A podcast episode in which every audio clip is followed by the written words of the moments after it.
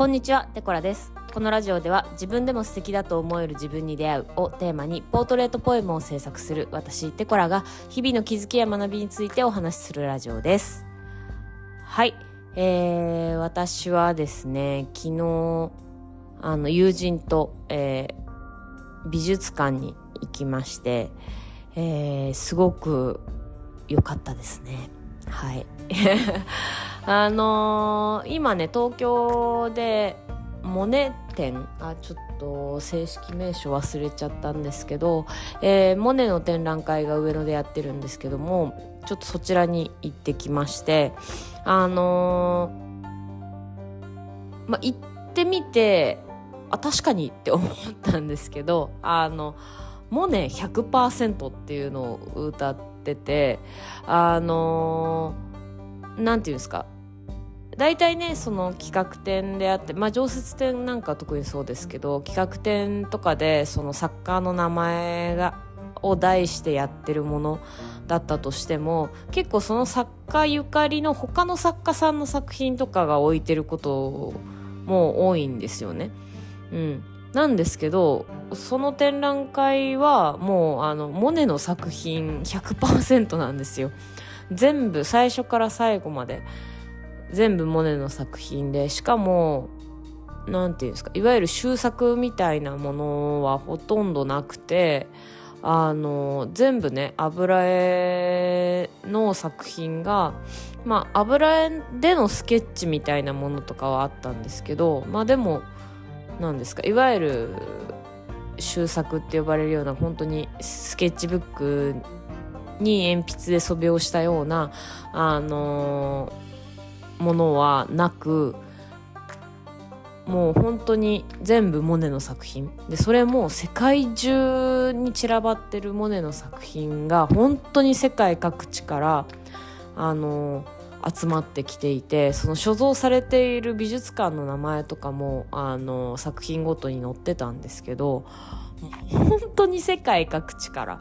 日本の美術館も何軒かありましたしもうヨーロッパとかアメリカとかもう本当に世界各地からモネの作品を集めててもうなんて贅沢な空間なんだと思ってすごくね感動しました。はい。いやーよかったですね。うん。なんかその割と展覧会としてはこう時代ごとにねあのモネの作品を追ってってるんで、まあ、もう最初の作品のタッチとあのもう後半での作品のタッチっていうのは全然違うんですけどでも一貫してモネが見てる世界っていうのがなんかうん統一感があるというかななんですかね。モネの視点っていうのがなんかこうあこれを心地よく感じてたりあこれを描きたいって思う人なんだなっていう視点があの共通してる感じがしてすごくあの良かったし面白かったですね。はい。うん。しなんなんですかね。あなんかわかんないですけどすごく自分もあのまた油絵やりたいなってすごい感じたんですよね。あの私一応高校生の時美術部であの油絵やってて正直全然好きじゃなかったんですよ当時 もう結構待てない性格の人間なんで油絵ってすんごい乾くの時間かかるんですよ本当に完全に乾かそうとしたらもう1日とかじゃ足りないぐらいあの2日とか3日とか普通にかかるんであのー乾かないうちに重ねるともう色が混じっちゃうんですよね。うん。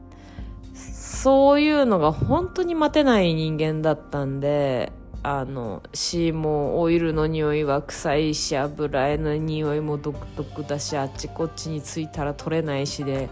全然油絵好きじゃなかったんですよ。ただまあ顧問の先生があの油絵専攻の先生だったんであのもう半ば強制的にねあの なんか油絵やってましたけど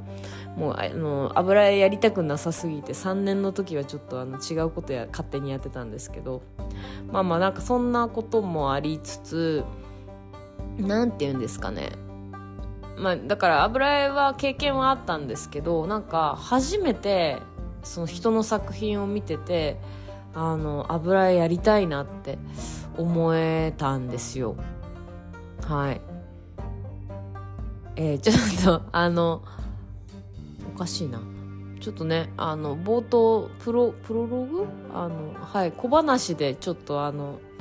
話すつもりだったのに。なんかこのまま本題になっていきそうなんではい。話そうかなと思うんですけどあのー、ねその自分でやりたいって思うのがすごく強くてあの何て言うんですか？昔ある映像のコンテストであの審査員の方が審査基準について話した時にそのまあなんつうんですかそのコンテストとしての審査基準は多分ああったと思うんですけどその審査員の方が個人的に思ってる審査基準でその作品がいいものか悪いものかっていうものを判断するときに自分はそのそれを見た時にあの自分も何かしたいって思える作品がいい作品だと思うって言ってて当時はもう全然何のこっちゃって思ってたんですよ。でもなんかその人の一つのねあの基準を聞いてからなんかいろんな作品にねあの触れる機会があって、まあ、それはね別に芸術だけに限らずあの芸術？まあその絵絵や映像だけに限らずあの小説であったりとか、まあ、映画であったりとか、まあ、なんかそのねあのいろんな作品っていうものが世の中にあると思うんですよ。音楽もそうですけど。うん、でやっぱそういうのに触れるた時に確かになんかこう自分の中で何かしなきゃ。その、まあ、今回はモネの作品を見て自分もまた油絵をやりたいなって思いましたけどあの、なんだろう、その、絵を見たから絵を描きたいってことだけじゃなく、なんかしなきゃとか、なんかこう、想像が広がったりとか、こう何かこう書き立てられるものが出てきた時に、すごく興奮するし、なんか、ああ、面白い作品に出会ったなってすごく思うんですよね。うん。だからあなんかそうですねその基準を聞いて今になってなんかその人が言ってたことっていうのがなるほどなって 思うようになったんですけどまあこれ本当にそのいわゆる作品って呼ばれるものの世界だけじゃなくてこれ結構人の考え方っていうところにも共通して言えることなのかなと思ってて誰かの考え方に触れた時にあのー、あなるほどなって思ったりまあなんだろうなるほどなって思うことは意外と世の中たくさんあると思うんですよ。自分が持ってなかった視点だなっていうことだったり。でもそれを自分の生活に落とし込んでみたりとか後から何回も何回もそれについて考えさせられたりとかそういうことが起こるのってやっぱなんだろう。自分の中ですごく面白い体験としてあのいいいい考えっていい悪いで言っちゃうとあれなんですけどあの面白い考え方だなとして取り入れていきたいものになっていくのかなって。だからなんかその時触れてみてあのその時分かるものじゃないのかもしれないなっていうのをなんか感じました。はい。なんかね、あの、後になってみて、なんか、なんかわかんないけど何度も思い出しちゃったりとか、思い出す、うん、思い出したその先が広がるものっていうのが、なんかその自分にとって面白い考え方ってことなのかなっていうのをすごく感じました。まあ作品っていうものもね、往々にして、その、考え方や感じ方っていうものがあの込められているものなのであの、まあ、ある意味考え方に触れているっていうことなのかなっては思うんですけどうん。そうですね。なんかそういう刺激的なあのものに触れる機会を多くしていきたいなとすごく思います。はい、